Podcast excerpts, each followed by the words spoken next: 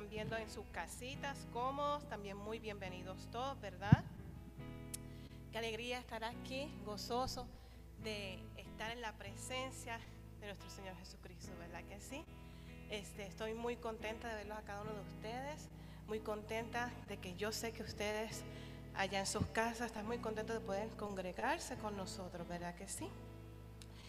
Y mientras yo voy leyendo las reglas, los protocolos que vamos llevando, ¿verdad? Ustedes, por favor, yo sé que cada uno de ustedes tiene su Biblia en sus manos o en sus teléfonos. Vayan buscando, por favor, Salmo 18. Este, vamos a estar leyendo desde el 1 hasta el 3, Salmo 18. Y quiero leer unas reglas para todas nuestras, todos los que están aquí con nosotros, que las sabemos, ¿verdad que sí? Pero es muy importante tenerlas en cuenta, ya que pues ya ustedes saben que está subiendo todo está incrementando todo esto del COVID, así que es muy importante seguir las reglas. Así que el único baño disponible es el que se encuentra al frente cuando ustedes entran este, a la iglesia. No habrá saludo congregacional, pero ustedes se pueden ver unos a otros y decirse hola, ¿verdad que sí? Me gustaría que se saludaran, aunque sea. Bendiciones a cada uno de ustedes, ¿verdad? Dios me los bendiga a todos. Muy importante, aunque sea, estamos distanciamiento social, pero no es distanciamiento para poder saludarnos, ¿verdad que sí? Así que en todo el tiempo, por favor, pues yo me quito ahora mi, mi mascarilla, pero todo el tiempo tengan sus mascarillas puestas este, apropiadamente, por favor. Padres y madres, por favor, manténganse, asegúrense de que sus hijos y sus hijas estén todos con ustedes, que mantengan su mascarilla puesta. Se póntela, por favor. Eh, en todo el servicio. Favor de seguir las flechas de salida de entrada. Y muchas gracias por cooperar. Yo sé que todos aquí cooperan, ¿verdad? Para que todos estemos bien, saludables en este momento que digamos difícil, ¿verdad? Pero todos estamos aquí para darle honor y honra al que se lo merece, ¿verdad que sí? Así que vamos a leer Salmo 18. En sus casas espero que todos estén este, con su Biblia en mano, ¿verdad? Y decimos, Señor es mi roca, mi amparo, mi libertador. Es mi Dios el peñasco en que me refugio. Es mi escudo, el poder que me salva, mi más alto escondite. Invoco al Señor, que es digno de alabanza, y quedo a salvo de mis enemigos. Amén. Amén. Yo quisiera decir algo que ayer sí me tocó antes de orar, ¿verdad? Y es que en el speech que estuve escuchando ayer me llamó la atención algo, me cayó la atención muchas cosas, pero algo en particular fue que a este hombre su abuelo le dijo que manteniera, su fe, ¿verdad? Pero su mamá le dijo, esparce tu fe, ¿verdad? Espárcela. Nuestra fe no es para esconderla, nuestra fe no es para guardarla, nuestra fe es para esparcirla a cada uno de nuestros miembros de nuestra familia, de nuestras amistades, nuestros amigos, nuestros vecinos. Cada uno tiene que recibirla. Y fue maravilloso porque no tan solo yo estaba escuchando esa palabra, sino eran millones de personas, no tan solo aquí en Estados Unidos, sino en todas partes del mundo. Así que yo creo que cada uno de nosotros recibimos un mensaje, no es para guardarlo, sino es para esparcirlo, para esparcir la palabra del Señor, que es la que da la vida eterna, ¿verdad que sí? Así que vamos a orar y todos los que estén sentados, por favor, párense, vamos a orar, ¿verdad? Compartan conmigo este tiempo de oración, este tiempo donde vamos a presentar este servicio que el Señor ha preparado maravillosamente para ustedes y para cada uno de ustedes que está en sus casas. Si se puede también parar, párese, párese porque vamos a engrandecer el nombre, el nombre de Jesucristo, ¿verdad que sí? Y Señor Santo, te damos gracias. Gracias Señor Dios por este día maravilloso que tú nos has dado, nos has entregado, Padre Santo Dios. Gracias Señor Dios porque tenemos la libertad, Padre Santo, de expresar nuestra fe de expresar, Señor Dios, todo lo que tú nos has dado, Padre Santo Dios, y enriquecer a cada uno de las personas que nos están viendo, los que están aquí, Señor Dios, con tu palabra, Padre Santo Dios, porque tu palabra es vida vida eterna, Padre Santo Dios. Estamos aquí para dar fruto, fruto en abundancia, Padre Santo Celestial. Gracias, Señor Dios, porque tú proteges nuestras casas, Padre Santo Celestial. Gracias, Señor Dios, por la sangre que derramaste en ese madero, Padre Santo Dios, para libertarnos, para sanarnos, para cubrirnos, Señor Dios. Padre Santo Dios, gracias, Señor Dios, porque por Padre mío Dios. Gracias, Señor Dios, por nuestra familia, tu celestia. Te presentamos a cada una de las familias que está aquí presente, nos está viendo y celestial. Bendícelos, cuídalos, protégelos, Señor Dios. Y a cada una de las personas que nos están viendo, que es por primera vez que reciben, Padre Santo Dios, reciben tu palabra, Señor Dios, reciben este, este maravilloso amor que tú tienes inmenso, Padre Santo Dios, tu palabra, tu dirección, Señor Dios. Si es la primera vez que lo recibe, Señor Dios, que acepte, que te acepte, Señor Dios, como tu único Salvador, Padre Santo Dios. Como el único Señor Dios, el Dios grande, poderoso, porque no hay más grande. No hay más grande sino que solo tú, Señor Dios. Gracias, Señor Dios, porque tú diriges este día, porque tú diriges, Padre Santo Dios, la palabra que se va a impartir este día, Padre Santo Dios, va a ser de bendición a cada una de las personas, va a quedar en sus corazones y eso no se va a quedar ahí porque va a dar fruto, fruto en abundancia. Gracias Señor Dios, Padre Santo Celestial, por tu amor y por tu bendición. Amén y amén.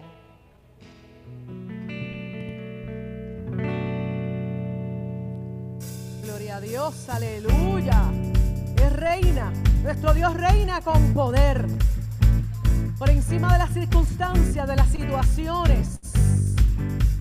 Pero ¿quién como Él? Se le Jehová. ¿Quién como tú, dile al Señor en este momento? ¿Quién como tú, Señor? Si tú eres Jehová, digno de toda alabanza. Así que cantemos juntas y juntos en este momento y adoremos al Señor en una sola voz. Aleluya. Bendito Padre. ¿Quién como tú? entre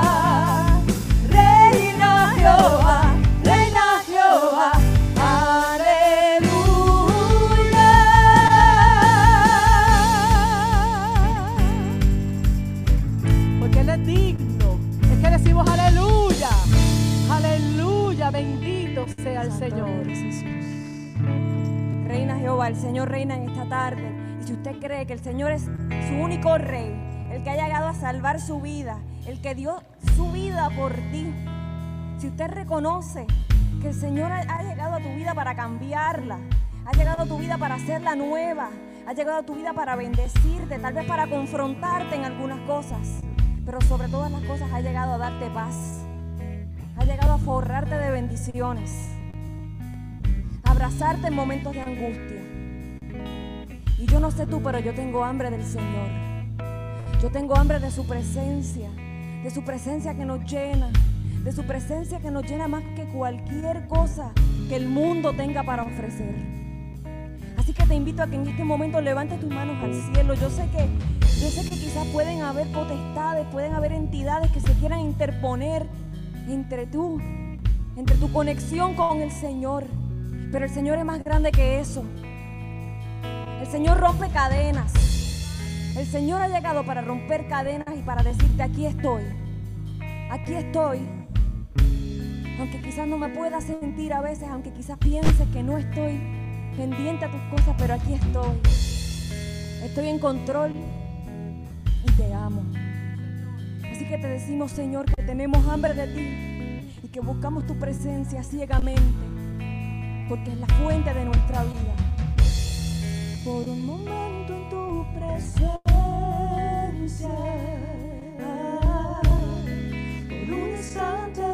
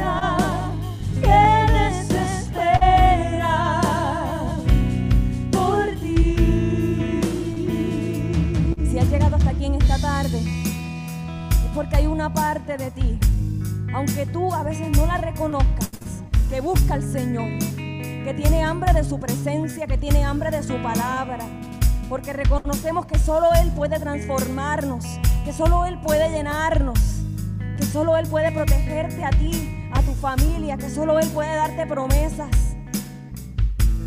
Así que yo te invito a que adores y bendiga su santo nombre.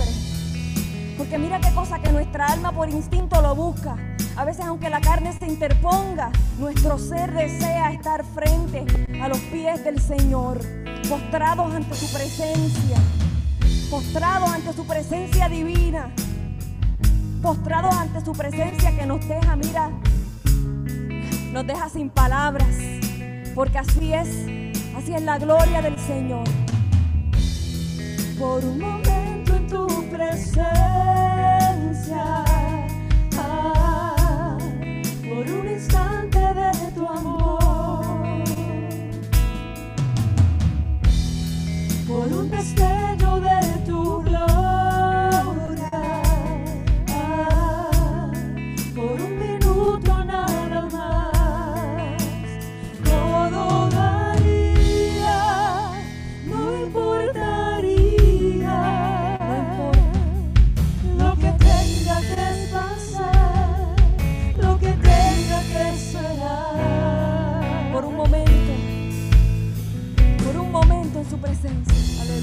Por un momento en tu presencia. Por un instante de tu amor. Daríamos lo que fuera, Señor. Por un instante de tu amor. Por un destello de tu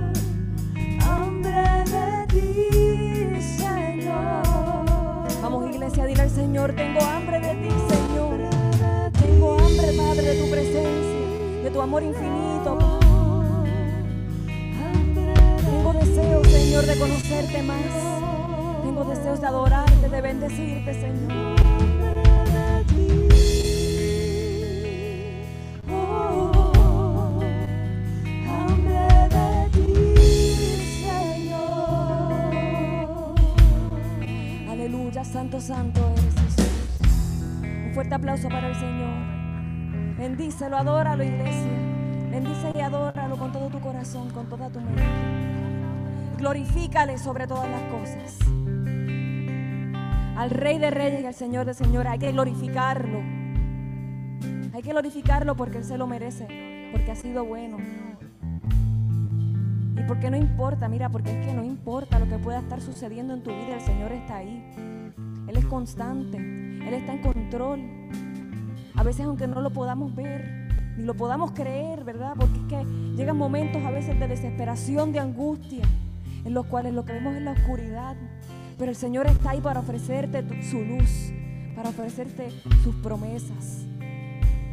Y por eso te invito a que en esta tarde lo glorifiques, a que te rindas frente a Él, a que le entregues todos tus problemas. Y mira, aunque no tengas problemas en este momento, gloria a Dios. Pero también en los momentos de alegría hay que glorificarlo, para darle gracias. Gracias infinitas, Señor. Rey de gloria, yo me rindo,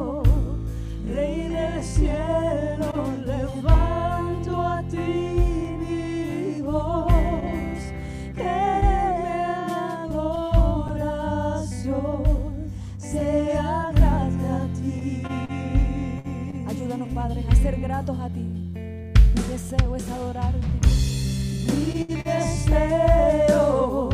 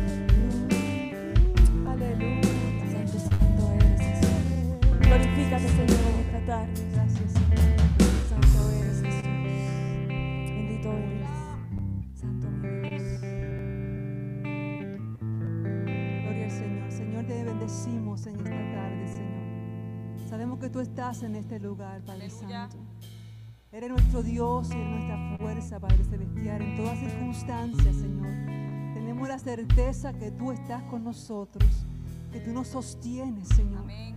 Anhelamos, Señor, adorarte más y más. Más allá, Señor, de nuestros problemas, circunstancias, tú eres el Dios todopoderoso. Tú eres el Rey de gloria y digno de recibir toda adoración, Señor. Señor, gracias porque podemos correr a ti, Señor, sabiendo que eres nuestro sustento, Señor amado. Sabemos que eres el Dios que nos protege, el Dios que pelea por nosotros, Señor. Y hoy como pueblo, Señor, nos levantamos. Nos levantamos y te decimos, Señor, enos aquí, Padre Santo. Enos aquí, Señor, envíame a mí, Señor. Yo quiero ser la diferencia. Yo quiero ser la que se para en la brecha, Señor amado. Heme aquí, Señor, para adorarte. No importa qué, Señor amado. Tú eres mi Dios, Señor. Padre, gracias porque ninguna circunstancia podrá sobrepasar tu poder y tu soberanía, Señor. Señor, tú nos has sostenido. Gracias, Señor. Gracias, Señor. Tú me has sostenido. Nunca me has dejado. Tú me has protegido. Tú peleas por mí. me levantaré y te seré.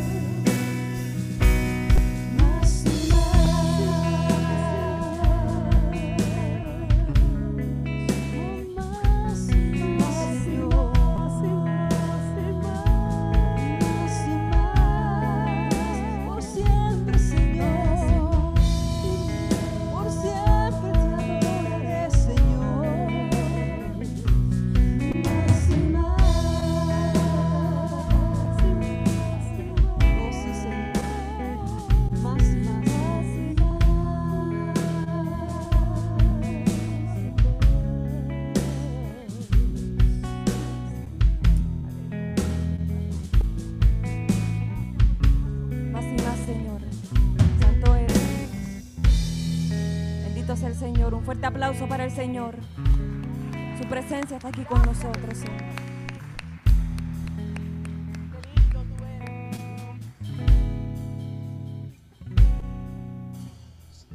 Amén, Señor Dios. Valerie, no te me vayas, Valerie. Yo, yo, quiero seguir con esa partecita. Lo primero, tú me has protegido.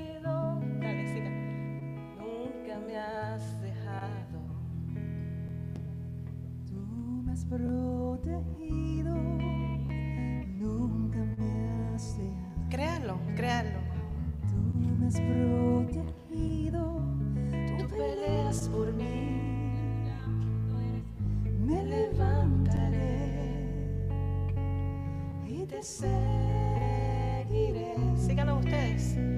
Tú me has protegido, nunca me has dejado escucharlos. Tú me has protegido, tú peleas por mí. Me levantaré ¿Y cómo es? y te seguiré. Aunque ya no tenga fuerzas y mi mundo se estremezca, con el corazón dolido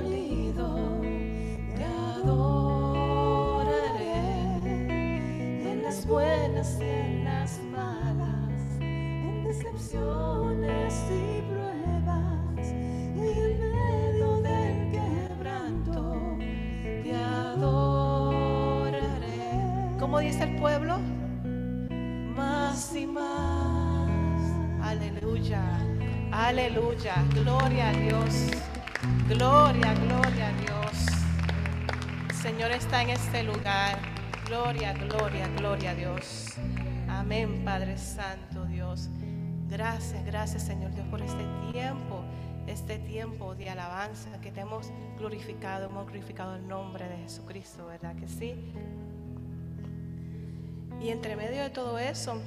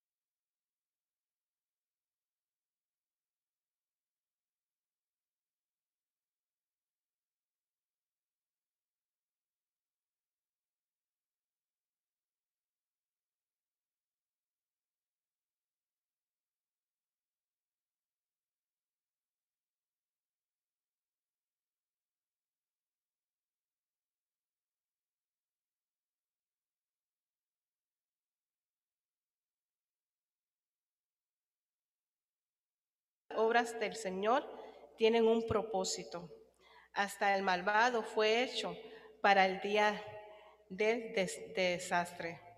El Señor aborrece a los arrogantes. Una cosa es segura, no quedará impune. Con amor y verdad se perdona el pecado y con temor del Señor se evita el mal. Esa es la palabra del Señor, ¿verdad?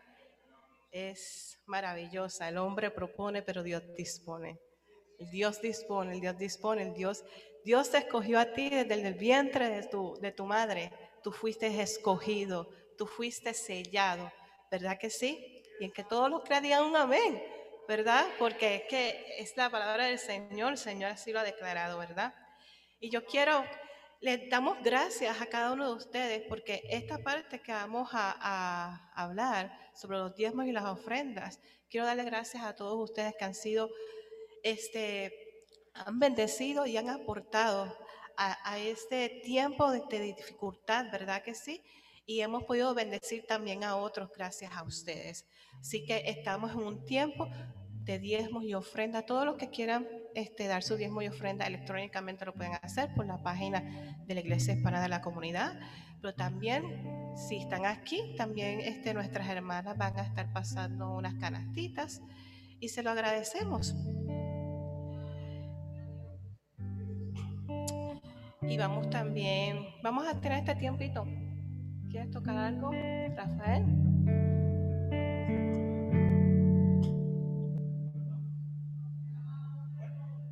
Gracias, Señor Dios. No quiero orar hasta que todos hayan dado sus tiempos, sus ofrendas.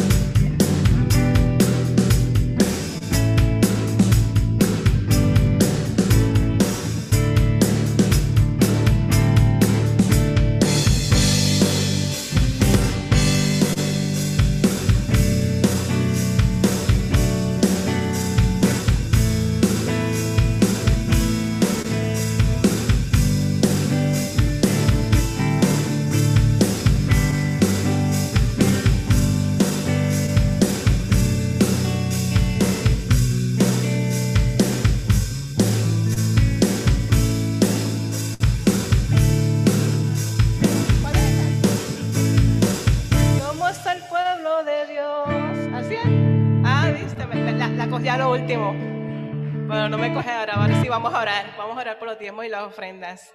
Gracias, Señor Dios. Gracias, Señor Dios, porque tú nos provees, Padre Santo Dios, porque tú eres el dador, Padre mío Dios dador de vida, pero también el que, nos, que nos da la provisión, Padre Santo Celestial. Gracias, Señor Dios, por este momento que hemos podido dar, Padre Santo Celestial, pero los que no pudieron, Padre mío Dios, dale, proveele, Padre Santo Dios. No para que nos den, sino proveele, Señor Dios, para que vean las grandezas tuyas, que tú bendices, proteges y también provees a todos nuestros tus, tus hijos, Padre Santo Celestial. Gracias, Señor Dios Pon, Padre mío Dios, en nuestros corazones el corazón de dar, Padre Santo Celestial.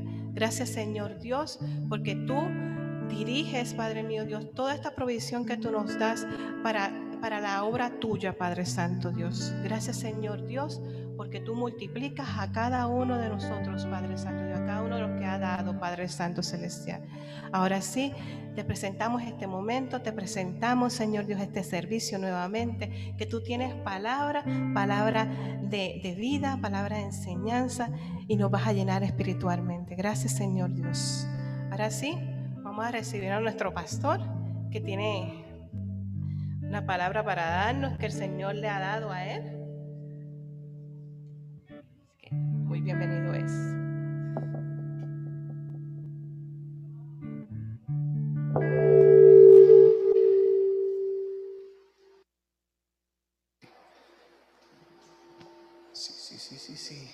Iglesia, que el Señor les bendiga en esta tarde.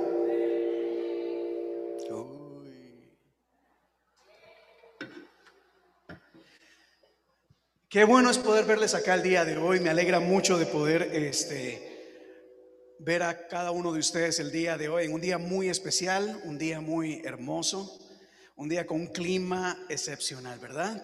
Qué clima más, más hermoso es este, especialmente en noviembre después de tantos días de frío y hasta nieve.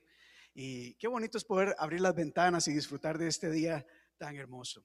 Iglesia, quiero invitarle a que vaya conmigo, por favor, a, jueces capítulo 6. Le doy la bienvenida a las personas que están eh, conectadas el día de hoy. Jueces capítulo 6.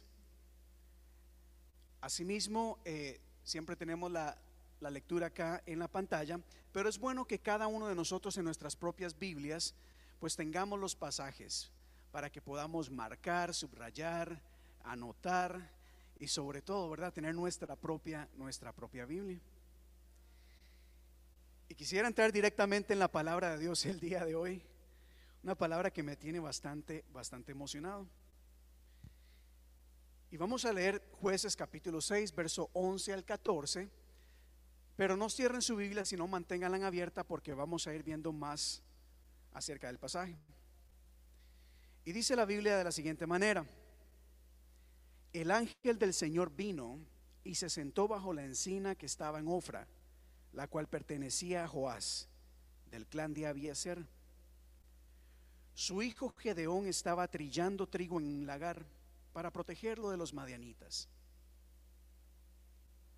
Cuando el ángel del Señor se le apareció a Gedeón, le dijo, el Señor está contigo, guerrero valiente. Pero Señor, replicó Gedeón, si el Señor está con nosotros, ¿cómo es que nos sucede todo esto? ¿Dónde están todas las maravillas que nos contaban nuestros padres cuando decían, el Señor nos sacó de Egipto? La verdad es que el Señor nos ha desamparado y nos ha entregado en manos de Madián. Y el Señor la encaró y le dijo, ve con la fuerza que tienes y salvarás a Israel del poder de Madián. Yo soy quien te envía. Amén. Gracias al Señor por su palabra. Hay, mensajes que me emocionan mucho y este es uno de ellos. Así que eh, Aracelis tenía mucha razón cuando dijo, Pónganse de pie porque vamos a estar un buen rato sentados. Hoy creo que hoy estoy emocionado con esta palabra. Y es que a mí me gustan mucho las historias de la Biblia. Y hay historias que son un poquito largas y que por más que uno quiera acortar, es muy difícil porque tienen elementos muy, pero muy importantes y cosas que podemos aprender. La semana pasada estuvimos hablando un poco acerca de ese proceso, ese tiempo o esa costumbre que tenía Israel, el pueblo de Dios, de apartarse de los caminos de Dios. Hablábamos de cómo el Señor establecía un orden, establecía una ley, pero el pueblo una y otra vez desobedecía lo que Dios había establecido. Pero cuando hay desobediencia, toda desobediencia tiene su consecuencia. Y cada vez que el pueblo se apartaba de Dios, caía en problemas, problemas muy serios. Problemas que ahogaba a la gente, problemas que los tenía en desesperación. Así que cuando se veían en este problema, la gente oraba y decía, Señor, ayúdanos. Queremos salir de esta situación, necesitamos un milagro. En su amor Dios llegaba y ayudaba al pueblo y una vez que salían de la situación, la historia nos dice una y otra vez a través de los siglos que el pueblo una vez que finalmente estaba bien, nuevamente se apartaba de los caminos de Dios. Y llega acá a un punto en donde en una de estas desobediencias el pueblo fue dominado, fue llevado a una crisis bastante fuerte por causa de los madianitas. Los madianitas se habían levantado en contra del pueblo del Señor, a tal punto, dice la Biblia, que venían cada vez que el pueblo de Dios hacía algo, sembraba, cosechaba, producía ganado, llegaba el pueblo madianita y los demás pueblos alrededor y arrasaban con todo lo que el pueblo de Dios producía. Y tenían al pueblo en miseria. Una miseria muy grande. El pueblo clama al Señor, el Señor escucha y empieza a actuar. Y aquí es donde comienza la historia. De repente se nos dice que el ángel del Señor se le aparece a este hombre Gedeón. ¿Y qué estaba haciendo Gedeón en ese momento? Trillando, ¿verdad? Trillando en un lagar. En otras palabras, Gedeón estaba trabajando. Y esto parece algo tal vez no de mucha importancia, sin embargo sí la tiene. Y esto a mí me causa una enseñanza bastante grande. Porque Gedeón, a pesar, escúcheme muy bien esto, el pueblo sembraba, producía y cuando estaba a punto de cosechar, venía el ejército y se robaba todo el trabajo que habían hecho. se llevaron todo, volvámoslo a intentar y volvían a sembrar, volvían a hacer todo lo que tenían que hacer y llegaba el enemigo nuevamente y boom, se volvían a llevar todo. Pero aquí se nos cuenta, nos dice la historia que Gedeón estaba trabajando, es decir, Gedeón lo estaba intentando una vez más. ¿Por qué es esto importante? Porque hay muchas personas que muchas veces se dan por vencidas. Quizás en algún momento se han esforzado en algo, han hecho todo lo que han tenido que hacer esperando un fruto, y cuando creen que ya van a recibir finalmente ese fruto, algo sucede y no ven el resultado. Y qué triste es eso, ¿verdad? Qué frustrante es eso, que uno trabaja, trabaja, trabaja y cuando está a punto o uno tiene el deseo de, cosechar algo, algo pasa y uno no pueda recibir esa bendición. Y muchas personas dejan de trabajar. Muchas personas lo dejan de intentar. Porque ¿para qué voy a seguir esforzándome en esta relación, en este matrimonio? Si por más que lo intento, cuando creo, tengo la esperanza de que por fin la, la relación va a mejorar, algo sucede y parece que todo aquí acabó. ¿Para qué seguir intentando si no me dan trabajo? Pastor, usted no sabe las veces que he ido yo a aplicar entrevista y, aparentemente me van a dar el trabajo para que después no me llamen porque se lo dieron a alguien más. Y mucha gente se da por vencida. Pero Gedeón no. Gedeón dice, yo voy a seguir trabajando, voy a seguir intentándolo, voy a seguir perseverando. Diga conmigo, tres veces y como no ve fruto, Pero en las cosas de Dios hay que seguir perseverando. Dios me ha dado la oportunidad de, reunirme con varios líderes y pastores en los últimos meses. Y algo que he aprendido a través de los años, a través del ministerio, son esas historias tristes de hombres y mujeres de Dios que dicen, pastor, no sabe cuánto tiempo uno invierte en un proyecto, no sabe cuánto tiempo uno invierte en una familia, en una persona. Oración, se le da atención, se le da muchas cosas. Y cuando uno cree que tiene una familia, una persona sólida en la iglesia, de repente se levanta y se va. Y si fuera una persona, está bien. Pero el consenso ministerial en las iglesias, yo no sé en Europa, no sé en Asia, pero usualmente en Estados Unidos y Latinoamérica, es que mucha gente de repente se levanta y se va de las iglesias. Y hay pastores que quieren darse por vencidos, líderes que quieren decir, ¿para qué seguir intentando levantar un ministerio si la gente no responde?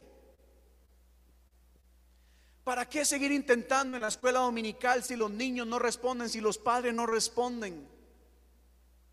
Pero con Gedeón nos damos cuenta de que cuando seguimos trabajando, perseverando, Dios mira ese esfuerzo y Dios responde. Y a su debido tiempo el fruto iremos a recoger. Ahora el trigo, aquí Gedeón lo está labrando en un lagar, en un lagar usualmente donde se hace vino, es decir, en un lugar cerrado, escondido. El trigo usualmente se hace a campo abierto, donde todo el mundo lo ve. Entonces Gedeón dijo, ok, si yo hago esto afuera me pueden ver, es más fácil que el enemigo venga, se aproveche de la situación y me robe la bendición. Así que yo tengo que pensar de manera diferente. Tengo que tratar cosas diferentes. Si aquí no me está dando fruto, quizás moviéndolo acá sí me va a dar el fruto que tanto espero. Hay que ser creativos. Hay que, hay que ver las cosas de diferente manera, pero sobre todo seguir trabajando, seguir creyendo. Así que el ángel se le aparece a Gedeón. Gracias. Así que el ángel se le aparece a Gedeón en medio de una situación bastante crítica. Mire cómo estaba la situación. Era tal la tiranía de los madianitas que todos los israelitas se hicieron escondites en las montañas, en las cuevas y en otros lugares de refugio. Siempre que los israelitas sembraban, los madianitas, los amalecitas y otros pueblos del oriente venían y los atacaban. Qué fuerte. Acampaban y arruinaban, y arruinaban las cosechas por todo el territorio. Qué triste es eso, que uno trabaje y tras de que se roben las cosas nos arruinen todo lo que con tanto esfuerzo hemos construido. No dejaban en Israel nada con vida, ni ovejas, ni bueyes, ni asnos. Llegaban ellos con su ganado y con sus carpas como plaga de langostas. Tanto ellos como sus camellos eran incontables e invadían el país para devastarlo. Era tal la miseria de los israelitas por causa de los madianitas que clamaron al Señor pidiendo ayuda. Número uno, consejo. No esperes hasta estar en la miseria para clamar y buscar la, ayuda del Señor. Qué mala costumbre tiene la gente de buscar de Dios solamente cuando están ya en la miseria, no hay más opción. Si estamos acá es para anunciarte y decirte que hay un Dios que está con nosotros en todo momento, que nos ayuda, que nos escucha, que nos guía.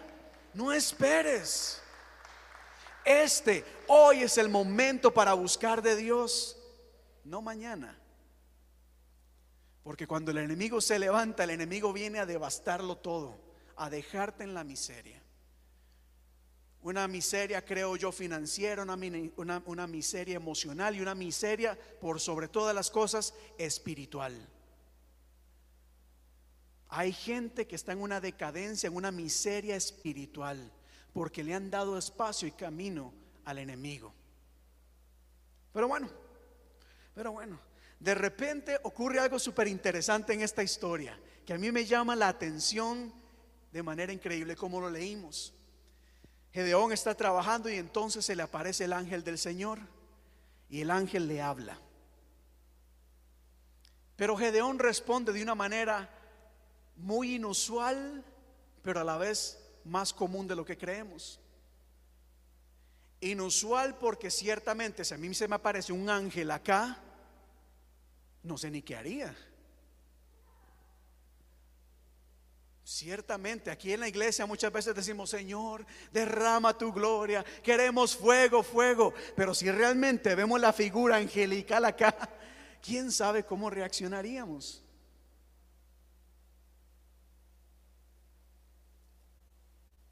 Entonces Gedeón reacciona de una manera muy inusual. Mire lo que dice la Biblia.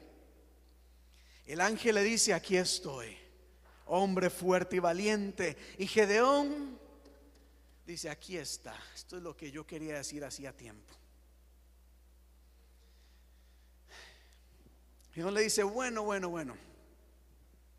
Pero Señor, si el Señor está con nosotros, ¿cómo es que nos sucede todo esto?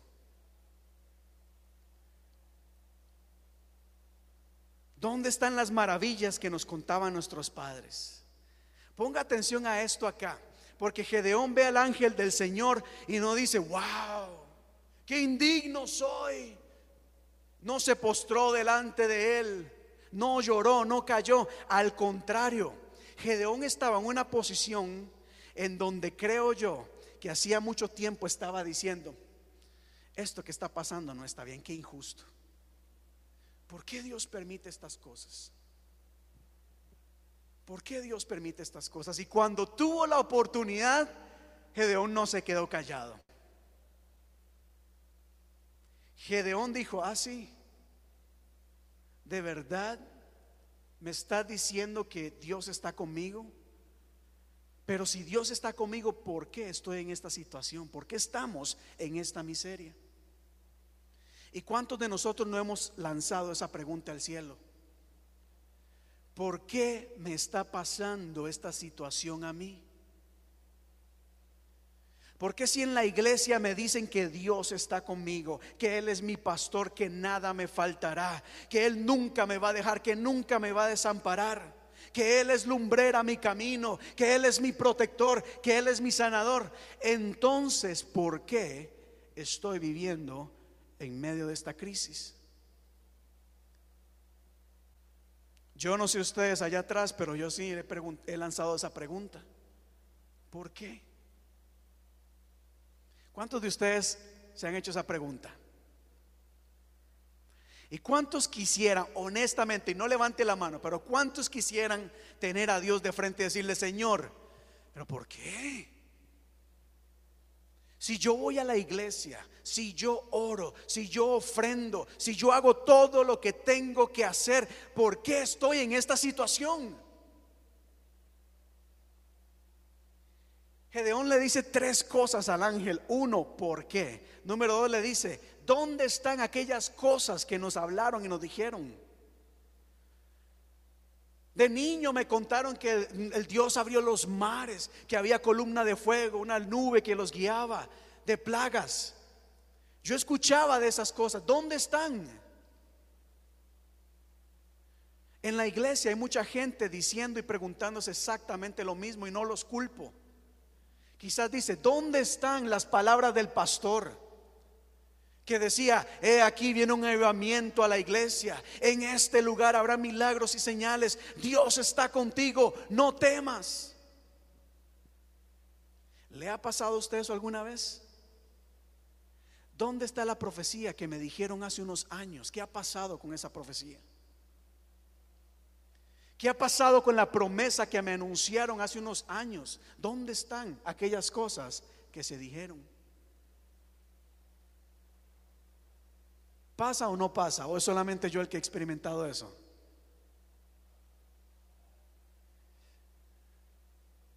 Reciban esto, iglesia, reciban esto, personas conectadas. Porque la promesa, aunque tardare, llegará a su debido tiempo.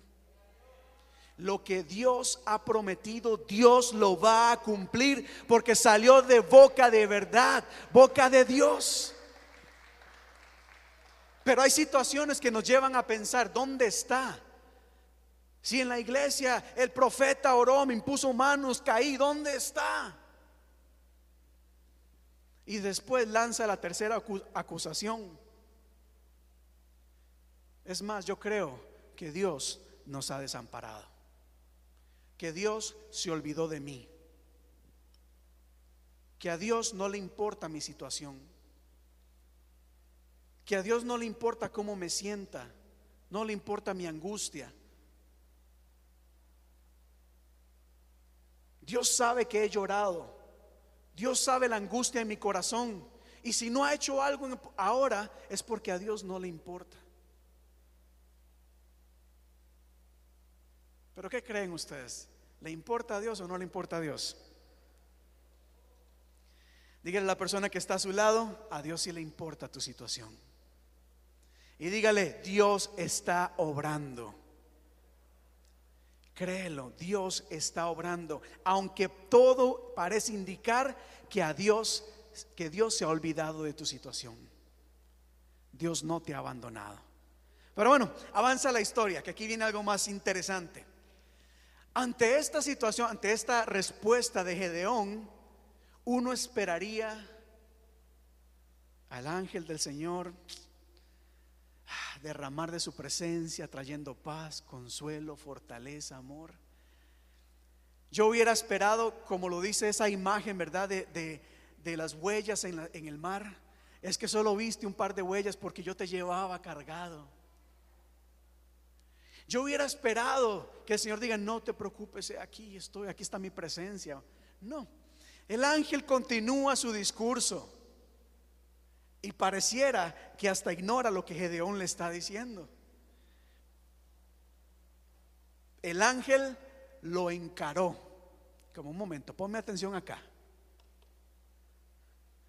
El ángel se le paró fuerte a Gedeón. El ángel le dijo, atención acá. Atención acá.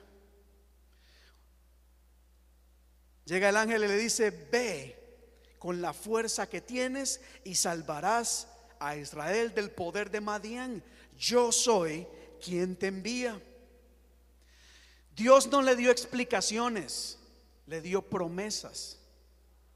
Pero note esto acá, porque aquí en el ángel no le dice, no te preocupes, Gedeón, yo pelearé por ti.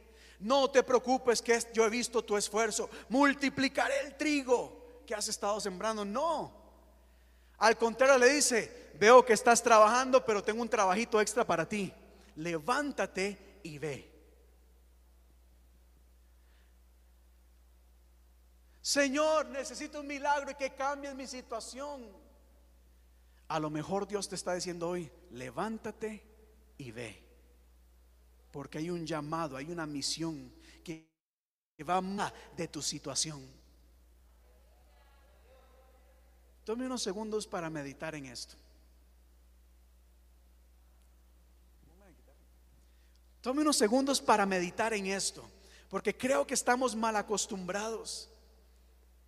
Y sí, Dios es Dios de amor, nos abraza, Dios nos consuela, pero creo que tenemos mucho cristiano mimado ¿Cómo se diría alguien mimado en República Dominicana? Consentido, recuñado, añoñado.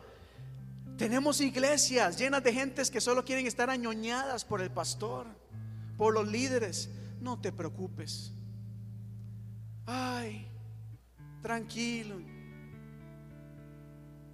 Cuando creo que lo que mucha gente y el mundo necesita es gente que se levante y vaya a traer libertad a toda una nación que está necesitando de la mano de Dios. ¿Cuántos dan gloria a Dios por eso? ¿Estás dispuesto a trabajar más? No, pastor, yo quiero trabajar menos. No dice el Señor, toma mis cargas. Eh, ¿Cómo es? Deposita a mí tus cargas. Yo quiero menos. Hay momentos que Dios pone más. Pero es porque Dios está preparando algo maravilloso. Avanzo, avanzo, avanzo. Cuando el ángel le dice esto a Gedeón, Gedeón, reacciona de una manera común y normal como reaccionamos muchas veces usted y yo. Eso pasa mucho.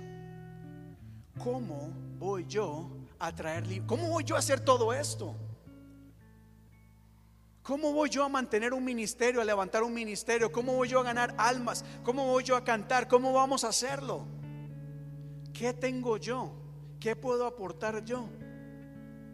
Mi familia es la más pequeña. Es decir, mi apellido, o sea, somos una familia pequeña, no somos reconocidos, no tenemos fama, no tenemos influencia, no tenemos recursos. ¿Qué puedo hacer yo? ¿Qué tengo yo para ofrecer? A lo cual el Señor le responde de igual manera. Dios no le dice, ay, es que, uh, tremendo, tú tienes tantas cosas. Una vez más alimentando el ego. Sino que le dice, tú derrotarás a los madianitas como si fueran un solo hombre, porque yo estaré contigo. Ponga atención acá. Porque esto, esto no solamente pasó en Gedeón. Moisés también decía, pero yo qué puedo hacer? Yo tengo tantas debilidades, tantas carencias. Y muchas veces queremos que Dios empiece a alimentar nuestro orgullo, nuestro ego, que nos diga, no, tú eres tan importante, tú eres tan especial, eres amado, eres aquí, eres allá. O sea, como para hacernos sentir bien. Pero es que recordemos, no es lo que nosotros somos o tenemos, es el respaldo de Dios. Es Dios quien va a hacer las cosas. Usted y yo somos solamente instrumentos para generar el cambio. Por eso el ángel quizás parece fuerte, pero nuevamente ignora estas preguntas de Gedeón y le dice, no, tú lo vas a vencer, no por lo que sabes, no por lo que tienes, no por tus capacidades y habilidades, es porque yo estaré contigo. Y la historia nos cuenta que Gedeón se levanta y convoca a todo un pueblo. 32 mil hombres se levantaron a hacer guerra. Diga conmigo 32 mil. 32 mil gentes se levantaron a hacerlo. Y de repente, ah, no lo tengo acá, pero ahí mismo en jueces capítulo 7 se nos dice que de 32 mil hombres, Dios le dijo a Gedeón, no, tienes muchos. Dile a aquellos que tengan miedo que se devuelvan a sus casas. Y dice la palabra que de 32 mil guerreros, soldados, 22 mil se regresaron. 22 mil se regresaron. Hermana, los 32 mil y más querían un cambio, querían un milagro, estaban esperando que Dios hiciera algo. Los 32 mil querían salir de su situación Pero 22 mil dijeron que lo haga alguien más, nosotros no. A mí me da miedo poner de mi parte para que esto cambie. Que lo haga la hermana Mayra, que sea la hermana Mayra que ore, que haga el ayuno, que predique, que evangelice, porque yo prefiero mejor de lejitos. ¿Recuerdan el jueves que hablé de Elías? Cómo Elías también tuvo que dar un paso al frente para salirse del montón. Hay muchos cristianos en el montón. Tengo que moverme de todos lados. Hay muchos cristianos que quieren ser parte del montón, no quieren ser parte de los pocos. 22 mil tuvieron miedo, 22 mil no quisieron tomar riesgo, 22 mil dijeron, a mí déjeme en donde estoy. Quiero ver un milagro. Quiero que en la iglesia se haga algo, sí, que la iglesia haga, pero déjenme a mí aquí. Quedan 10 mil. De esos 10 mil Dios le dice a Gedeón, no, no, no, aún 10 mil son muchos. Ay, ay, ay. Así que ponen una prueba y de 32 mil quedaron 300 hombres. Diga conmigo 300. 300. ¿Y qué habíamos dicho anteriormente? Que el ejército era incontable. El ejército enemigo era incontable. Pero Dios no necesita de muchos para hacer un milagro. Dios no necesita de 32 mil desinteresados del montón, temerosos. Dios necesita 300 valientes que estén dispuestos a ir a pelear. Porque con solo 300 verán, veremos la mano de Dios obrar.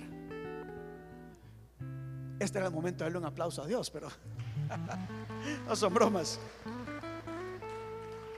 Avanzo, avanzo. Ay, Dios mío. Dios mío. 300 personas. Ay, cómo Dios obra de maneras extrañas, ¿verdad? Perdón que es que tengo calor.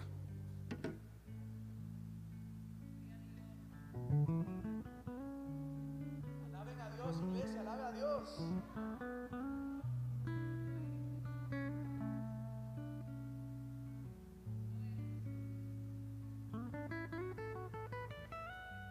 Trescientas personas quedaron. Bueno, continúa la historia. Gedeón entonces dividió los 300 hombres en tres compañías y distribuyó entre todos ellos trompeta y cántaros vacíos, con antorchas dentro de los cántaros, y dijo, miren, sigan mi ejemplo. Cuando llegue a las afueras del campamento, hagan exactamente lo mismo que me vean hacer. Cuando ya todos están conmigo, toquemos nuestras trompetas. Ustedes también toquen las suyas alrededor del campamento y digan conmigo, por el Señor y por Gedeón. Paréntesis acá, en el liderazgo. Esto es muy importante en el liderazgo, tanto de los ministros como líderes de cualquier grupo. Gedeón le dijo a esos 300 hombres, valientes, guerreros, sigan mi ejemplo. Hagan lo que yo voy a hacer. Esto indica que definitivamente el líder debe ser la primera persona que dé un paso al frente y diga, ok, vamos, entremos adelante. El problema hoy en día es que muchas veces es más fácil para alguien estar en una posición de liderazgo y mandar a todos los demás a hacer cosas y el líder quedarse de brazos cruzados. Hoy necesitamos líderes, hombres y mujeres dispuestas a liderar, a guiar, no decirle a la gente qué hacer. No, ser los primeros y decir, hay que hacer ayuno y oración. Pues bueno, levantémonos tempranito a orar y ayunar y a guiar a las personas.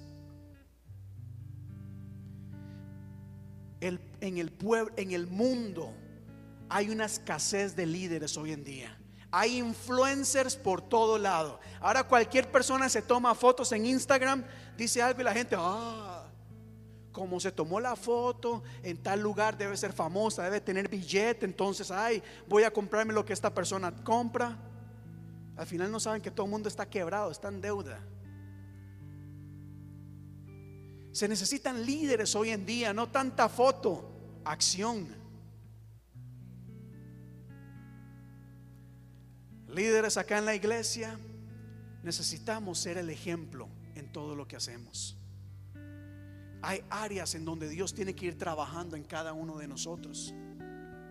Pero para guiar a un pueblo necesitamos muchas veces ser los primeros y enseñarles qué hacer. Y esto es paréntesis.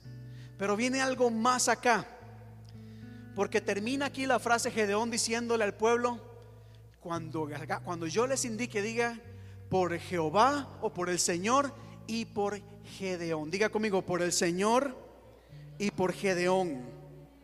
Por el Señor y por Gedeón. Esto es importantísimo acá.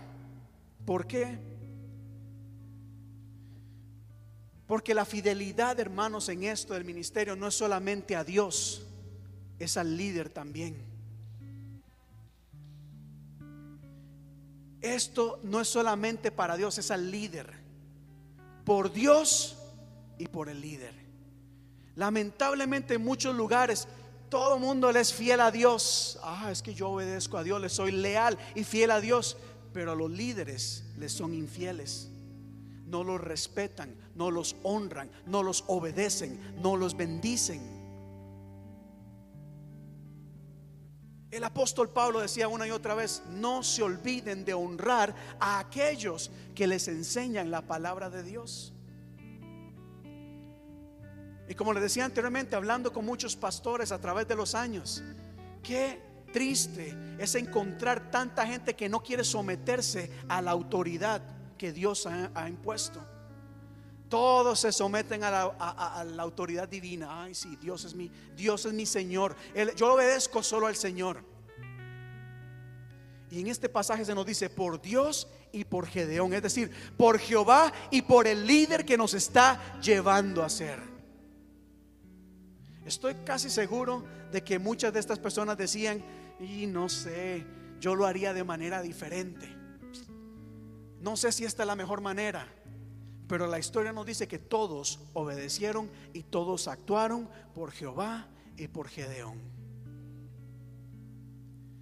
¿Cómo está a la gente en Facebook? ¿Cómo está tu fidelidad y lealtad a tu liderazgo que tienes sobre ti?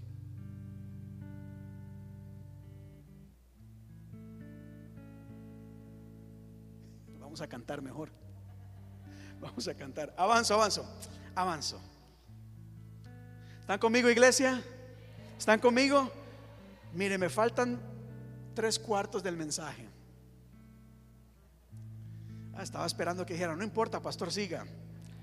No, siga aquí la historia. Ah, verso 5. Verso 7.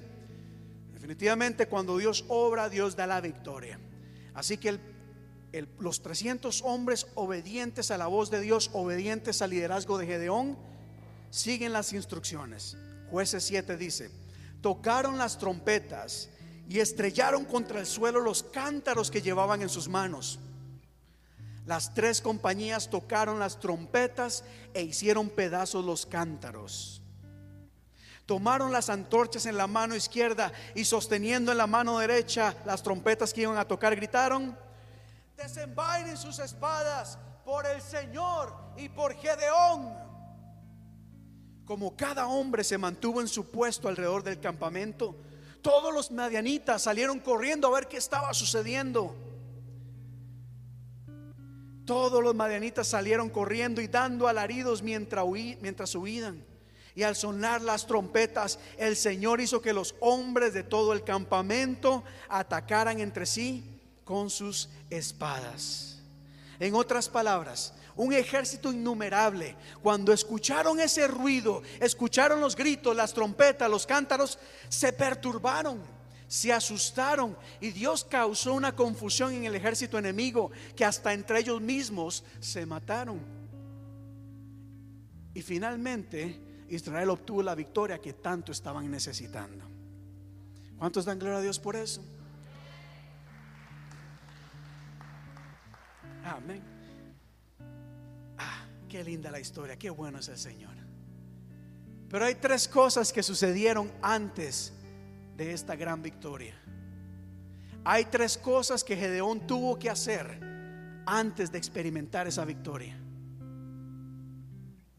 Número uno, antes de ver esa gran victoria, dice la Biblia que al tener ese encuentro Gedeón con el ángel, Después de recibir la palabra de Dios, Gedeón le dice al ángel, si me he ganado tu favor, dame una señal de que en realidad eres tú quien me habla. Te ruego que no te vayas hasta que yo vuelva y traiga mi ofrenda y la ponga delante de ti. ¿Por qué es esto importante, iglesia? Número uno, Porque el pueblo estaba en miseria. Porque había escasez. No había abundancia. Lo que se estaba trabajando era apenas lo que les daba para sobrevivir. Sin embargo, Gedeón dice, espérame acá, que yo voy a traer mi ofrenda delante de ti. La ofrenda desata el favor de Dios. No podemos olvidar esto. No podemos olvidar de que aunque Dios no necesita la ofrenda, la ofrenda demuestra nuestra devoción, nuestra fe en Él. Sé que es un tema bastante sensible, Mire hermanos, oiga el verso 4, que cuando el enemigo venía arruinaba todo y dejaban al pueblo en miseria. La en él no había, no había de dónde sacar. Sin embargo, de alguna manera Gedeón dice, lo que tengo aquí al frente definitivamente demanda de mí que haga algo al respecto. Y busca y trae una ofrenda. Y me sorprende más aún la respuesta nuevamente del ángel. El ángel no le dice, no te preocupes. No, yo entiendo la crisis. Yo entiendo la escasez. Yo sé que no tienes. No. El ángel se vuelve y le dice, esperaré aquí hasta que vuelvas. Aquí esperaré hasta que traigas la ofrenda.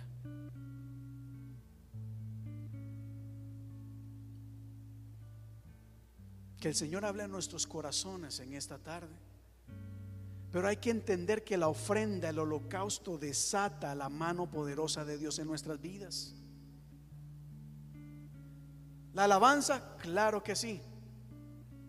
Pero muchas veces la alabanza no cuesta tanto como la ofrenda. Y póngale el nombre que quiera la ofrenda, material, de tiempo, como usted quiera. Pero el Señor le dice, está bien, yo esperaré a ver qué tienes para mí. Al igual que Elías. Elías, recuerdan, estaban en tiempos de escasez, sequía, no había agua. Y Elías, dijo, tráigame agua, derramen agua en abundancia acá. Y eso que presentaron delante de Dios desató el fuego de Dios. Gedeón se fue a preparar un cabrito, además con una medida de harina, hizo panes sin levadura. Luego puso la carne en una canasta y el caldo en una olla y los llevó y se los ofreció al ángel bajo la encina. Mire, ¿se acuerdan cómo anteriormente venían los madianitas y se llevaran ovejas? Todo. La ovejita. Gedeón la ofreció al Señor lo que no tenía. El ángel le dijo, toma la carne, el pan sin levadura, y ponlo sobre esta roca. Y derrama el caldo, y así lo hizo Gedeón. Entonces, con la punta del bastón que llevaba en la mano, el ángel del Señor tocó la carne y el pan y sin levadura. Y de la roca en donde se había presentado esa ofrenda salió fuego que consumió la carne y el pan. Iglesia, lo que presentamos delante de Dios no se desperdicia. No es desperdicio. Cuando se presenta de corazón delante de Dios, el Señor extiende su vara y fuego saldrá de esa ofrenda. Al final, ¿quién recibió más beneficio? ¿El ángel o Gedeón?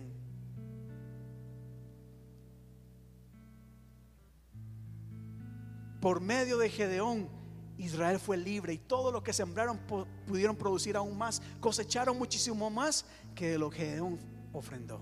Pero avanzo, avanzo. Número uno, no solamente presentó su ofrenda delante de Dios, sino que levantó un altar. Levantó un altar. Y qué importante es que nosotros levantemos un altar de adoración, de reconocimiento a Dios donde quiera que estemos. No somos, un, no somos una organización sin fines de lucro. Somos una iglesia que rendimos culto a Dios. No somos simpatizantes del Evangelio, somos servidores de Dios, somos sacerdotes, rendimos culto a Dios. Y el altar representa ese culto a nuestro Dios, adoración. Y lo último, y ya termino acá. Aquella misma noche el Señor le dijo a Gedeón, toma un toro del rebaño de tu padre, el segundo que tiene siete años ya no solamente se sacrificó un corderito, ahora va un toro también. Y derriba el altar que tu padre ha dedicado a Baal y el poste con la imagen de la diosa acera que está junto a él. Luego, sobre la cima de este lugar de refugio, construye un altar apropiado para el Señor. Toma entonces la leña del poste de acera que cortaste y ofrece un segundo toro como holocausto. Tercer punto para obtener victorias es derribar ídolos. ¿Qué me refiero con esto? Esta gente estaba adorando a Baal, a dioses, a todo mundo. Y Dios dijo, es importante que toda esa adoración quede a un lado. Aquí se adora solamente a un Dios. Aquí no puede haber mezcla de dioses. Aquí no puede haber mezcla de enseñanzas. Aquí no puede haber libertinaje. Eso de estar compartiendo filosofías, principios religiosos. Eso no puede ser. Hay que cortar con toda idolatría. O se adora al Señor o vete en pos de otros dioses. Pero toma una decisión. ¿Recuerdan cómo Josué dijo eso al pueblo? No sé ustedes, pero yo y mi casa serviré a Jehová. Elías le dijo al pueblo también, bueno, decídanse, o Dios o Baal, pero tomen una decisión. Dejen de andar que un Dios que, que, en pecado, que cristiano, que pecado cristiano, placer cristiano, que filosofías, liberalismo, tanta cosa que hay hoy en día. Hoy queremos poner al mundo dentro de la iglesia y la iglesia está aceptando cualquier filosofía satánica. La iglesia tiene que tomar decisiones y decir, no, aquí no se permite y punto. No es lo más agradable. Vamos a recibir críticas, vamos a ser cuestionados, nos van a atacar. Que lo diga Gedeón, que cuando finalmente hizo lo que Dios le, le, le encomendó hacer, el pueblo se alteró, se enojó. Ah, el enemigo se levantó y dijo, ¿quién hizo esto? Se pusieron a investigar quién lo hizo. Y cuando se dieron cuenta que fue Gedeón, dijeron, saca a tu hijo, pues tu hijo debe morir, porque destruyó el altar de Baal y derribó la imagen de Aserá que estaba junto a ti. Para obtener victorias tenemos que ser valientes. Derribar ídolos no es fácil. Eso va a requerir de valor. Va a demandar que estemos dispuestos, dispuestas a aceptar la burla, la crítica, el odio, el rechazo, la condenación, el ser juzgados, el criticados.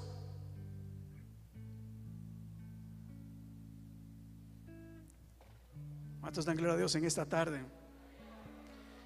Y no está fácil. No está fácil. Yo ya lo estoy experimentando. Yo estoy experimentando la crítica y el temor a hablar la verdad de Dios porque se le arma a uno un mosquero. Hoy estamos en tiempos en donde la gente se ofende fácil, fácil, fácilmente por cualquier cosa. Y no solamente se ofrece, demandan que estas personas renuncien y dejen su posesión para poder infiltrar su propia filosofía, su propia gente. Lo que tanto condenan es lo que tanto están levantando y promoviendo hoy en día.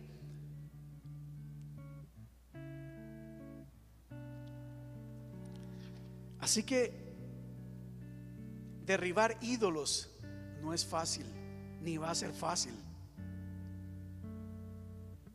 Pero no necesitamos 32 mil personas para derribar ídolos. Necesitamos una. Necesitamos 300 personas dispuestas y veremos cómo el enemigo va a caer.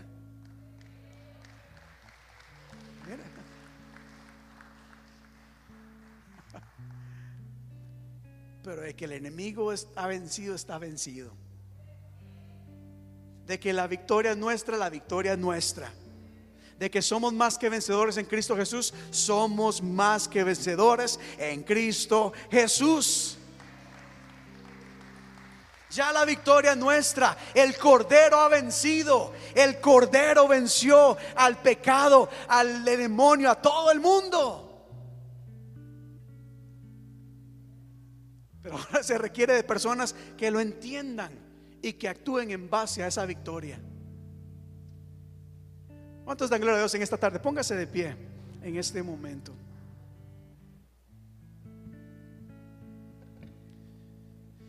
Quisiera hablar tantas, tantas cosas. Este pasaje es poderosísimo. Muchísimo. No sé a usted. No sé qué parte a usted le llamó la atención. No sé qué parte Dios le está hablando. A mí me habló muchas. Una de ellas fue el trabajar aun cuando parece que no hay fruto o el poco fruto que se está recogiendo se pierde. No se pierde, no se va a perder. A su debido tiempo el fruto llegará, pero hay que seguir perseverando. Hay que seguir trabajando. Hay que pensar de manera creativa. Si estando afuera me quitan el trigo, pues me pondré en un lagar. Buscaré la manera para sembrar y cosechar.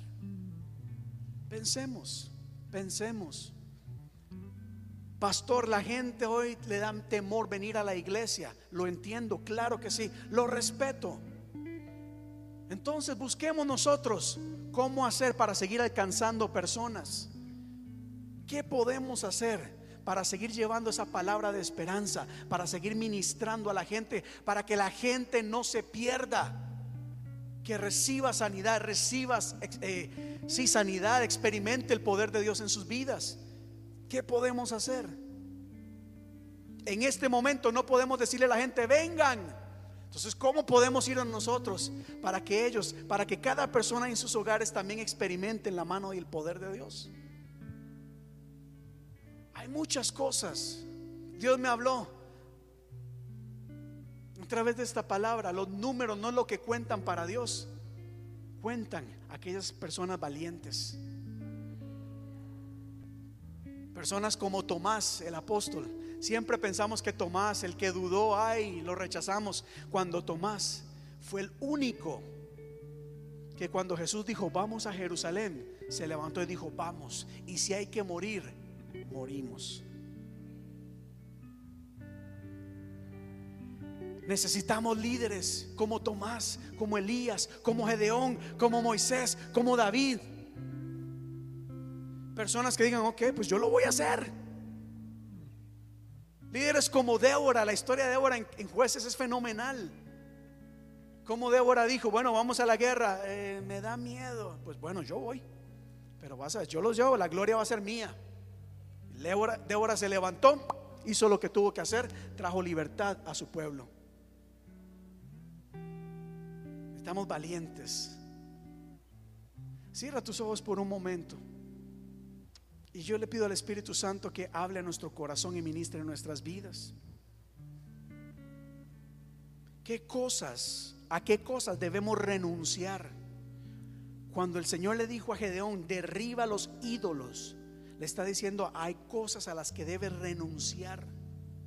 Tienes que deshacerte de esto. Pero me gusta. Sí, pero si quiere ver la victoria, tienes que renunciar a esto.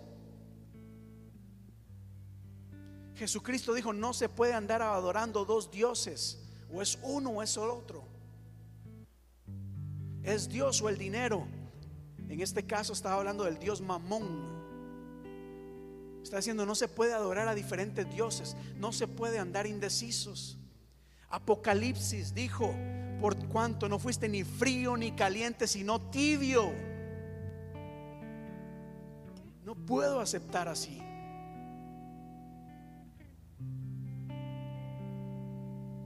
Necesitamos dar un paso al frente y decir, yo lo voy a hacer. Yo lo voy a hacer. No importa lo que los demás hagan, lo que los demás digan, aun si me lleguen a buscar, porque quieren devorarme, quieren acabar conmigo. Si Dios me dice derriba ídolos, lo voy a hacer. Aunque estos ídolos sean los más populares, los más agradables, los más convenientes.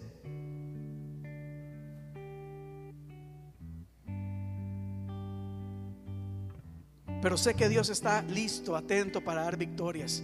Es que lo vengo diciendo hace semanas. Sé que Dios está, está a punto de bendecir la iglesia. Pero Dios no puede bendecir perezosos, perezosas, gente que esté solamente esperando el milagro, sin actuar, sin creer, sin caminar en fe. Así que oremos, Dios de la gloria, te doy gracias por tu amor y por tu misericordia. Padre, gracias porque tú siempre estás atento a nuestra situación, aun cuando pensamos que te has alejado o que no te importa nuestra condición. Sabemos de que a pesar de ser creador de los cielos y de la tierra, soberano, altísimo, Dios supremo, tu amor por cada uno de nosotros es tan grande que has prometido habitar con nosotros que has prometido estar con nosotros en todo momento, acompañarnos en las buenas y en las malas.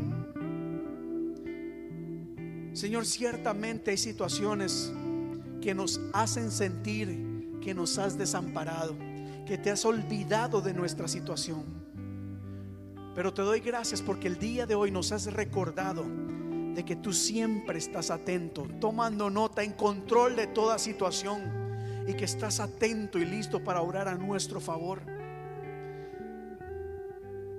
Gracias Padre porque nos has hablado, nos has enseñado que para traer libertad, para dar victoria, solamente necesitas un corazón dispuesto, un corazón lleno de fe, que te crea a ti que no mire a su alrededor buscando cómo solucionar, cómo salir de la situación con sus propias fuerzas. ¿Qué estrategia utilizar? ¿Qué métodos humanos? ¿Qué recursos humanos usar? Nos has dicho que si dependemos de ti, confiamos en ti, tú nos darás la victoria, Dios, y traerás libertad. Esa libertad sacó al pueblo de la miseria a la abundancia, de la escasez a cosechas. Gracias Padre, gracias, gracias te damos. Porque nos estás llamando y guiando a levantar un altar de adoración, un altar en donde se diga, ahí se alaba a Dios, ahí se cree en Dios, ahí Dios obra. Y en esta iglesia, en este lugar, se ha levantado un altar de adoración, oh Dios. En este lugar, no sé lo que los demás hagan, pero nosotros invocamos tu nombre. Nosotros creemos en ti, alabamos al Dios único y verdadero, solamente ti. En este lugar creemos que Jesucristo es el camino, la verdad y la vida y nadie viene al Padre sino solamente por Cristo Jesús.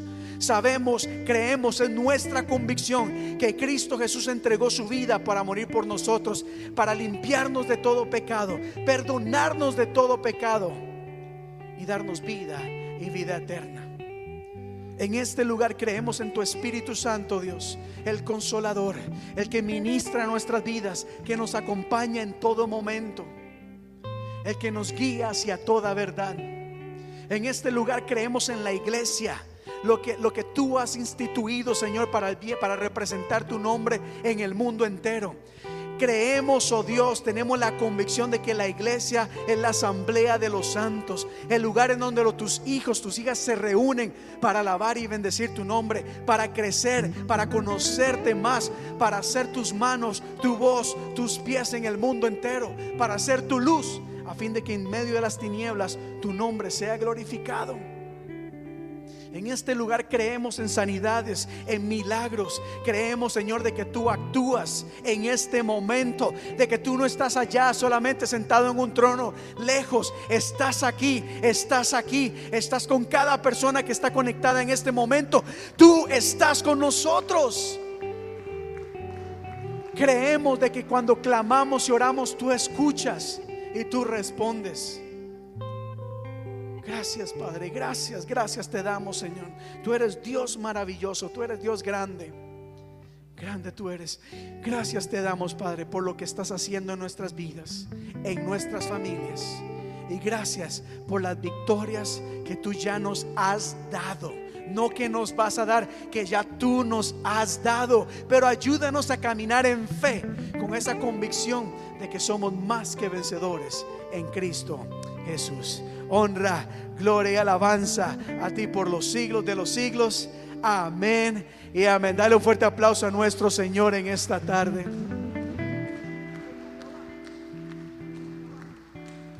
¿Cuántos dan gloria a Dios en esta tarde? Dígale a la persona que está a su lado, eres más que vencedor en Cristo Jesús. Eres más que vencedor en Cristo Jesús. Y quizás es hora de ir derribando ídolos. Amén. ¿Quién como tú, Jehová, entre los dioses? Él es grande y maravilloso. Me gustaría que antes de, quedar despedidos, cantemos una canción más, iglesia, y glorifiquemos el nombre del Señor, nombre que es sobre todo nombre. Ready?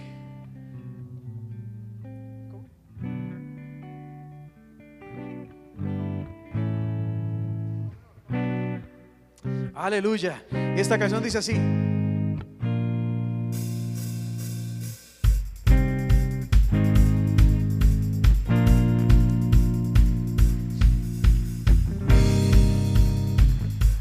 Imagino a Gedeón cantando esto así. Gedeón como diciendo, ¿quién como tú? Me hace falta Yesenia aquí. Jehová, entre los dioses, magnífico en santidad, grandes son tus hechos, todos pueblos te alabarán. Y el coro dice así, aleluya. Aleluya, porque el Señor es nuestro Dios.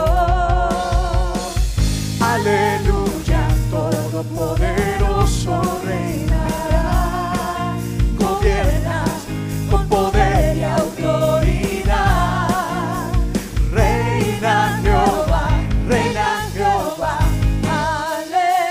digamos Jehová, digno de ser alabado. Jehová, digno de ser alabado. Así es, tu nombre es alabado. Así es, alaba el nombre de Dios en esta tarde. Dígalo así. Tu justicia permanece. Pueblos exalten los redimidos de Dios. Aleluya, aleluya. Porque el Señor es nuestro Dios. Aleluya, todopoderoso reinará. Gobierna con poder y autoridad. Una vez más, aleluya. Reina Jehová, reina Jehová.